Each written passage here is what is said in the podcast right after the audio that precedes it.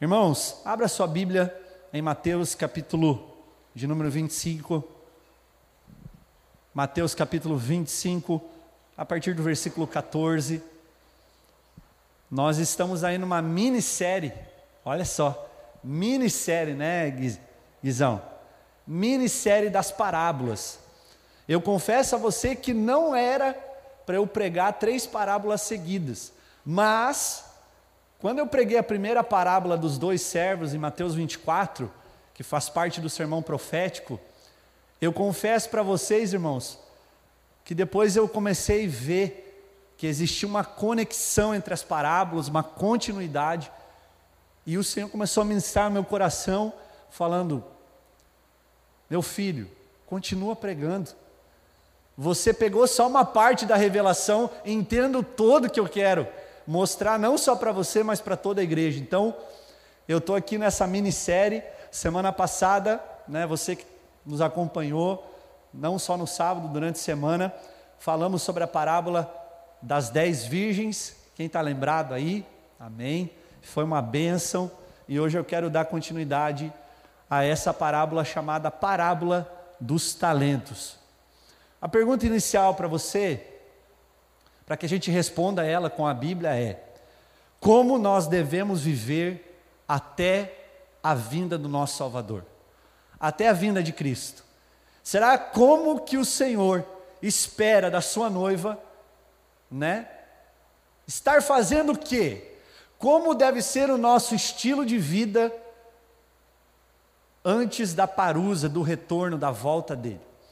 Então, se o fim chegar a qualquer momento, porque não sabemos o momento, a hora exata. Podemos ter um pouco de parâmetros segundo os sinais, mas não sabemos o momento exato que o Senhor vai voltar. O que o Senhor espera que nós estejamos fazendo? O que você foi chamado a fazer? Então nós vamos responder isso com essa parábola maravilhosa, a parábola dos talentos, que está em Mateus 25, versículo 14, vamos ler. Diz assim a Bíblia: e também será, e aqui a gente tem que entender que é uma continuidade, são parábolas contínuas.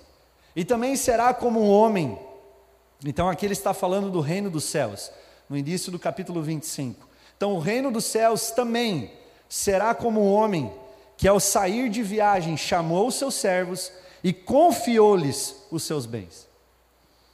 A um deu cinco talentos, repita, cinco talentos a outro dois talentos, repita, dois talentos.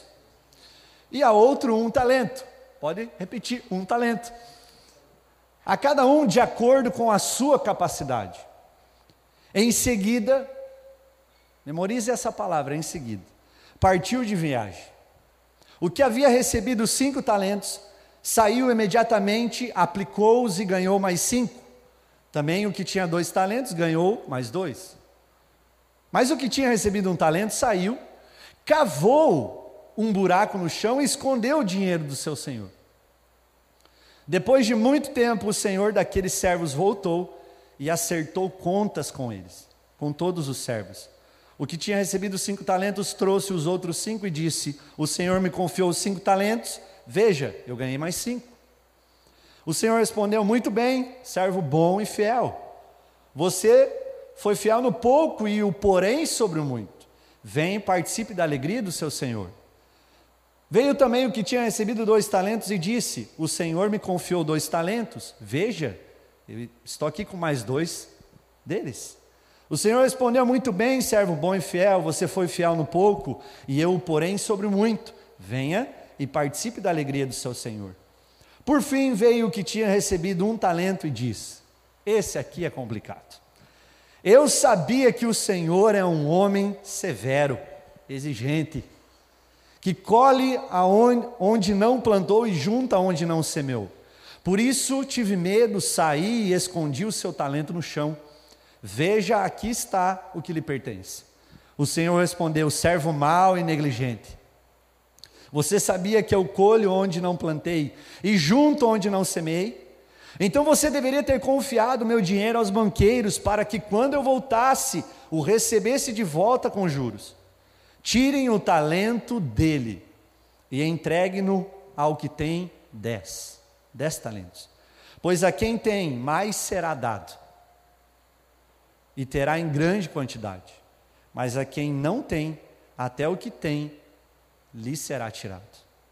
E lancem fora o servo inútil, nas trevas, aonde haverá choro e ranger de dentes. O que nós podemos aprender já de começo, porque não é uma parábola difícil de você entender, mas toda parábola existe ilustrações por trás e segredos, ou melhor, segredos não, figuras que representam algo para nós. A parábola diz desde o começo que esse senhor, ele se ausenta, ele parte de viagem, e esse homem era um homem muito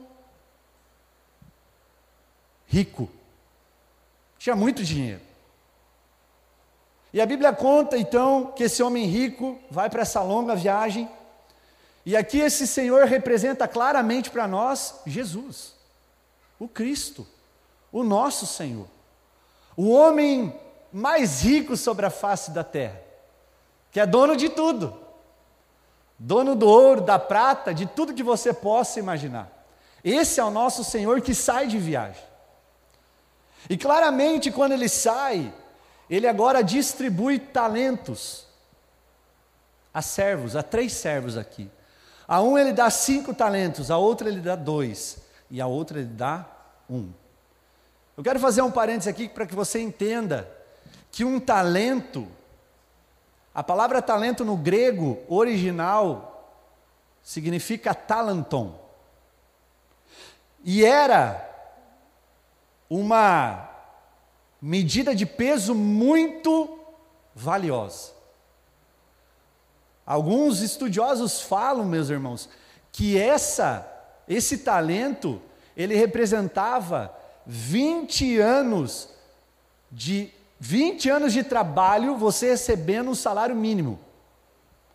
Nós fizemos as contas, passa de 200 mil tranquilamente.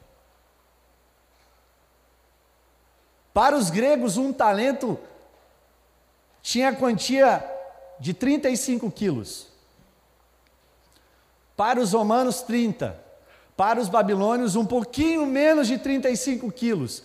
Então, o talento era algo de muito significado, de muita importância. Tinha um valor imensurável. Era algo muito valioso. Então, agora, entendendo o que é talento, um pouco o que é o talento, imagine esse senhor sai para essa longa viagem e deixa na tua mão cinco talentos. Cinco talentos de 30 a 35 quilos, de puro metal precioso, seja ouro, seja prata ou qualquer outra coisa. E ele deixa na sua mão. E a Bíblia conta que não só cinco, mas ele deixa para outro dois e para outro um. Então Jesus aqui ele está ensinando para nós uma verdade espiritual. Ele não está só falando da questão monetária, do dinheiro. Que ele deixou um dinheiro para ser investido, para que você aplicasse o dinheiro e recebesse o dinheiro. Ou para que você pudesse então gerar mais dinheiro daquilo que você já tinha recebido. Não era esse o ponto. Nós precisamos entender que existe uma verdade espiritual. E esse talento, irmãos, nada mais é do que algo que você pode glorificar a Deus. A verdade espiritual por trás desses talentos não está só na questão do dinheiro. O quanto Jesus coloca na sua mão de dinheiro para que você multiplique. Não é isso somente.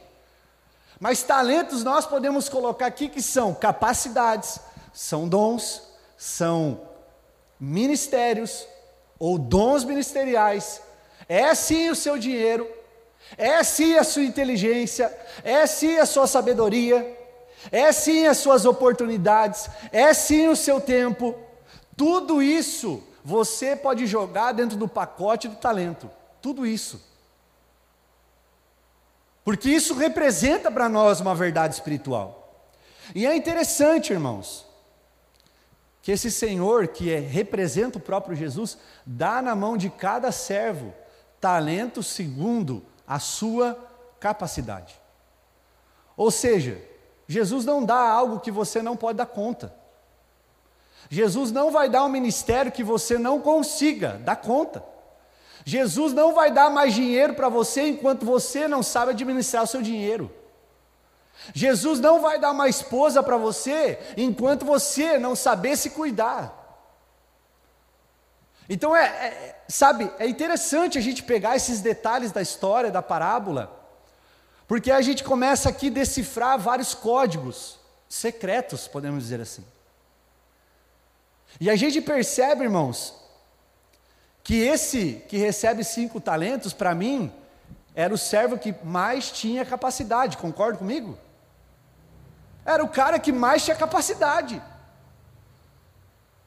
E a gente vai ver depois que realmente esse servo deu conta, e ele fez por merecer aquilo que ele havia recebido do Senhor. Só que o que me chama a atenção, você lembra a palavrinha que eu falei para vocês gravar?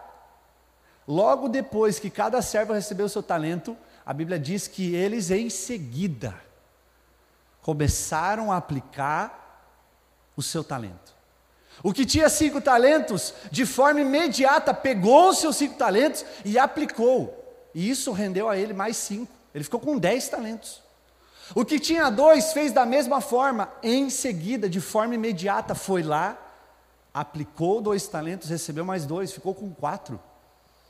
E aqui para mim fica claro a urgência, preste atenção, a urgência que o Senhor tem daquilo que Ele confiou no seu coração, naquilo que Ele colocou na sua vida, naquilo que Ele deixou nas suas mãos.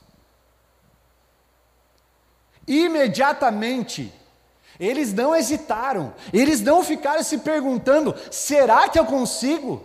Será que dá? Será que eu vou conseguir? Não. Eles partiram de forma imediata, aplicando o que eles haviam recebido, aquilo que o Senhor havia confiado. E a Bíblia conta que agora isso dobra.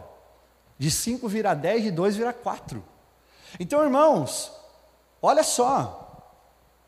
A ênfase aqui desses dois servos está na responsabilidade daquilo que eles receberam do Senhor. Como eu vou viver à espera de Jesus entre a primeira vinda que já aconteceu e a segunda? O que, que eu vou fazer nessa lacuna entre as duas voltas, a primeira e a segunda? O que eu vou fazer? O que o Senhor espera de mim de você que nós estejamos vivendo? o Senhor espera que a gente seja fiel naquilo que lhe foi entregue. Então, fica claro a dedicação, a responsabilidade desses dois servos, que aplicaram seus talentos e receberam mais. Então, para mim fica claro a urgência. Eles sabiam a hora que o Senhor voltaria? Nós sabemos a hora que ele volta? Não. Então nós precisamos correr. Nós não podemos mais ficar perdendo tempo. Nós não podemos mais ficar arrumando desculpa. Nós não podemos mais ficar se distraindo com coisas que não agradam a Ele. Não dá mais, igreja. Não dá mais. Nós precisamos entender, à luz dessa parábola, que o Senhor está voltando. O seu retorno é iminente, vai acontecer, você querendo ou não.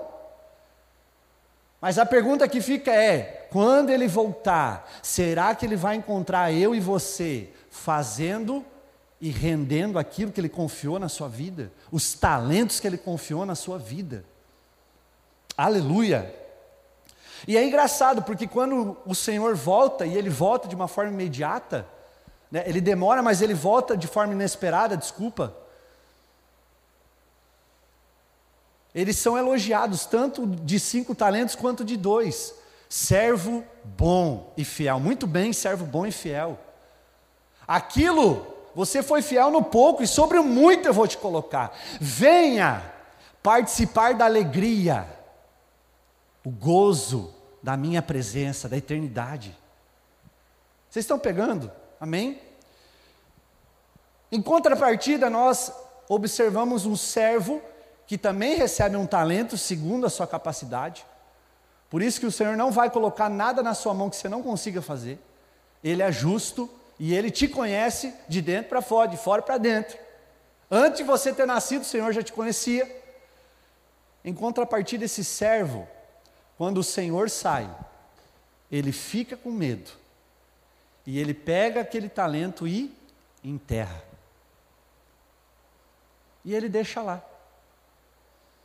E o que acontece para mim aqui não é só a infidelidade daquilo que esse servo recebeu do Senhor e escondeu, cavou, mas a preguiça que esse servo tinha. Nós estávamos até falando na viagem que a gente fez essa semana, irmãos, às vezes não é a sua infidelidade que o Senhor vai te cobrar mas a sua preguiça. A preguiça de muitas pessoas, servos de Deus, que têm um talento, que têm uma capacidade, que têm um dom, que têm um ministério, mas que é preguiçoso, que esconde, que não multiplica. É interessante porque quando o Senhor ele volta, cada um vai se apresentando, né? de forma ordenada. Cinco, dois e um. Quando chego de um para o Senhor, Senhor, olha a desculpa, isso era mentira. Além de dar, ter dado desculpa, mentiu. Senhor, eu escondi, porque o Senhor é severo, é muito exigente. E eu fiquei com medo. E isso é uma tremenda mentira, porque logo em seguida o Senhor, então por que que você não aplicou para que rendesse juros e eu recebesse mais daquilo que eu havia confiado na sua mão. Então nós precisamos aprender a sermos bons administradores. O servo infiel, incrédulo, representa pessoas que deixam sempre as coisas do Senhor por último.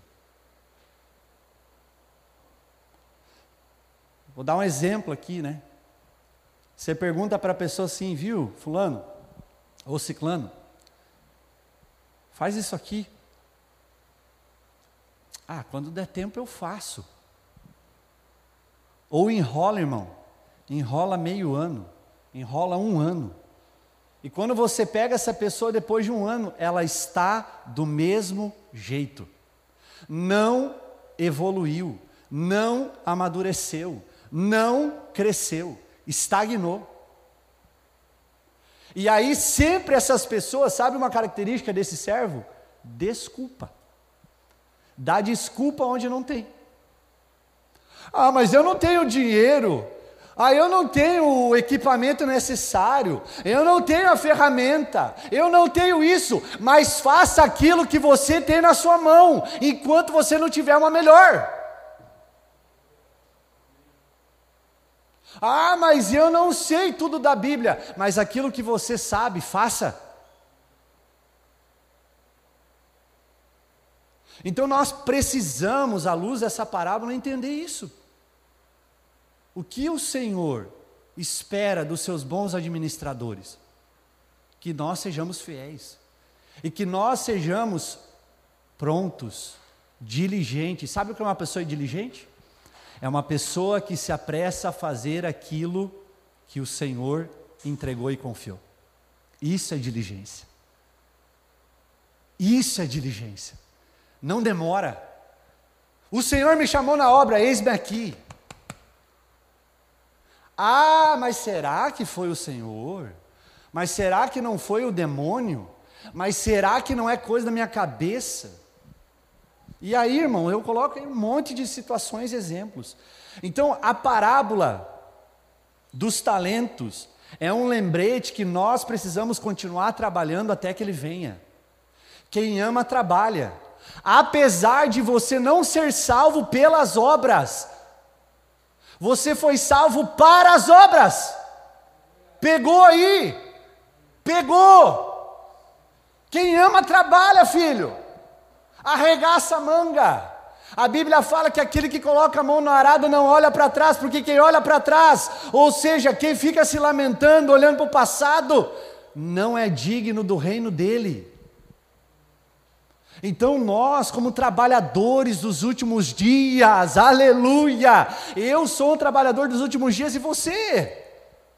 Quando ele voltar ou ele me colher antes, eu não sei. Ou arrebatar sua igreja. Eu quero que quando ele venha, eu esteja trabalhando e fazendo aquilo que ele me chamou para fazer.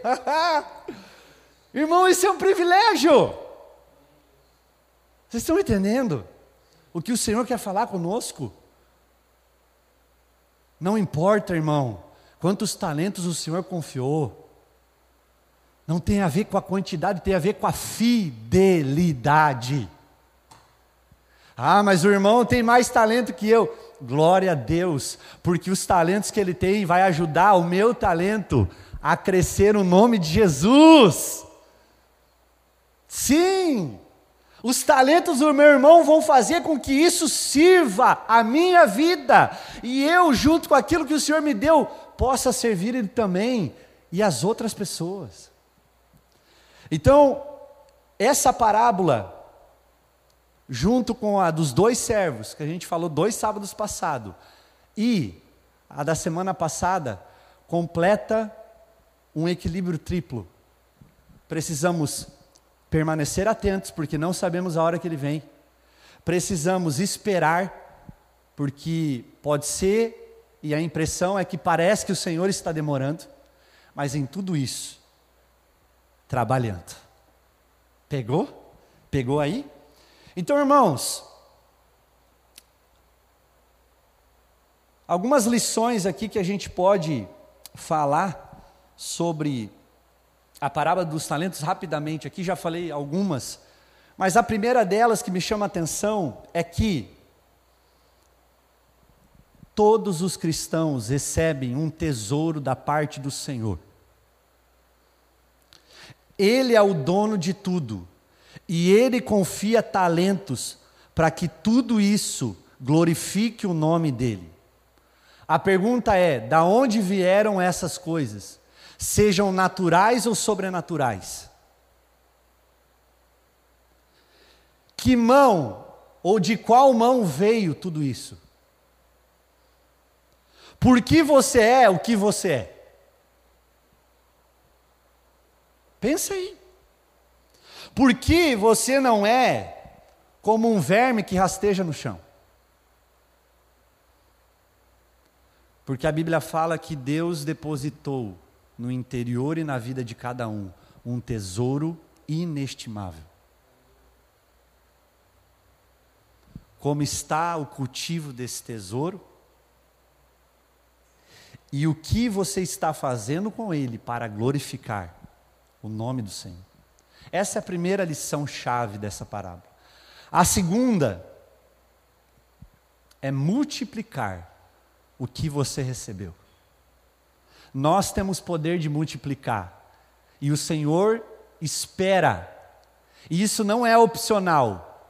O Senhor espera de mim de você que você multiplique aquilo que você recebeu. Não é opcional. Eu multiplico se eu quero. Não. Porque o servo que não multiplicou se deu mal. E a gente já vai finalizar. Porque o fim desse servo que foi mal, infiel, preguiçoso, foi choro e ranger de dentes. O fim dele não foi bom. O fim dele foi severo. Então, você como servo, como trabalhador de Jesus, tem multiplicado os talentos? O que você tem feito com o seu talento, cara? Você tem capacidade de reproduzir? Tem, pastor? Sim. Como a gente tem falado há muito, já há algum tempo, não tem a ver o quanto eu oro por dia, tem a ver o quant, quantas pessoas eu estou levando a orar. Não tem a ver, Gui, ou qualquer, vou dar um exemplo aqui do louvor, não tem a ver o quanto você toca. Instrumento. Tem a ver o quanto você toca o coração de Deus e as pessoas que estão aí. E você está facilitando para que as pessoas adorem, cultuem o nome do Senhor. Não tem a ver com quanto de teologia eu sei, irmão. Tem a ver o quanto do Evangelho está transformando cada um que está ouvindo a palavra dele. Porque é a palavra dele que transforma. O poder está na palavra, está no poder do Espírito Santo, está no poder do nome de Jesus, irmãos. Aleluia! Então é isso que tem que ficar claro. Tra devemos trabalhar com zelo com diligência, ou seja, de forma apressada. Quando o pastor ou líder, qualquer pessoa, até o seu patrão, falar alguma coisa, estou pronto. Não vai dar tempo de se preparar à luz do retorno. Você tem que estar preparado já. Quando ele chegar, você já tem que estar batendo continência, irmão. Meu general é Cristo, acabou. Sim, não é assim? Irmãos, se o exército agora tiver alguma guerra, seja no Brasil ou fora, aonde o Brasil vai ter que ajudar alguma nação, todos os soldados estão preparados para a guerra. Você está pegando aí? Você precisa se preparar, irmão. Você precisa trabalhar, você precisa estar tá dirigente, você precisa estar tá zeloso nesse tempo. Você não pode mais ficar se distraindo, você precisa ter fidelidade e honrar aquilo que Deus te deu. E a última lição é que muitos, nessa caminhada, e nesse tempo que o Senhor saiu de viagem ainda não retornou, muitos usam mal aquilo que receberam. E aqui eu volto novamente a falar do servo mal.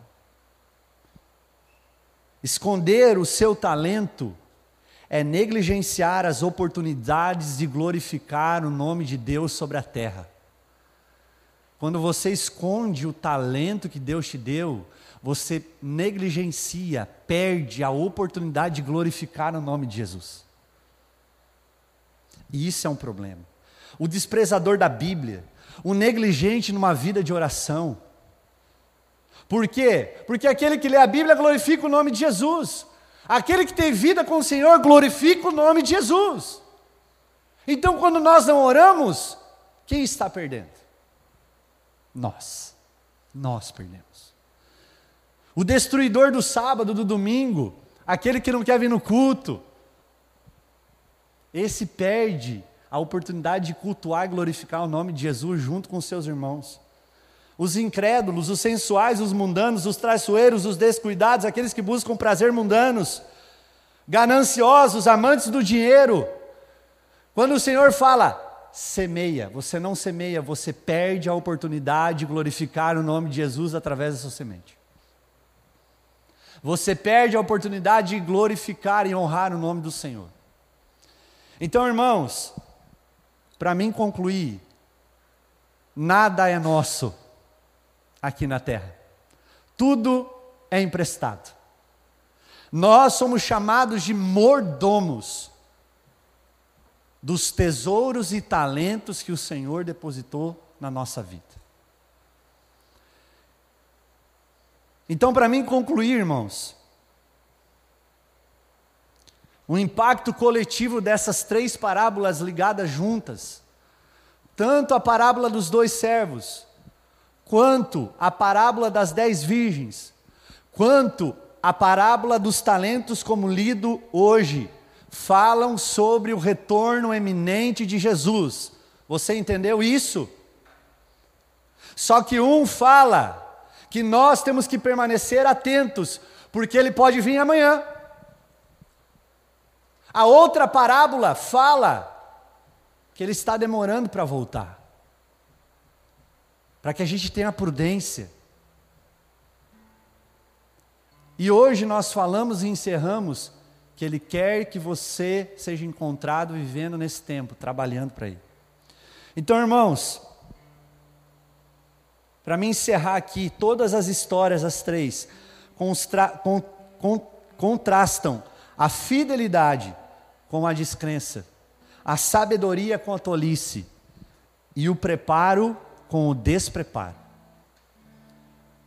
As lições dessas parábolas são as mesmas lições que a graça salvadora ensina a todo cristão verdadeiro.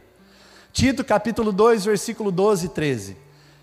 A graça de Deus nos ensina a renunciar à impiedade e às paixões mundanas e a viver de maneira sensata, piedosa, justa, nesta era presente, hoje, enquanto aguardamos a bendita esperança, a bendita esperança de que um dia Ele vai voltar, a gloriosa manifestação do nosso grande Deus e Salvador, Jesus Cristo.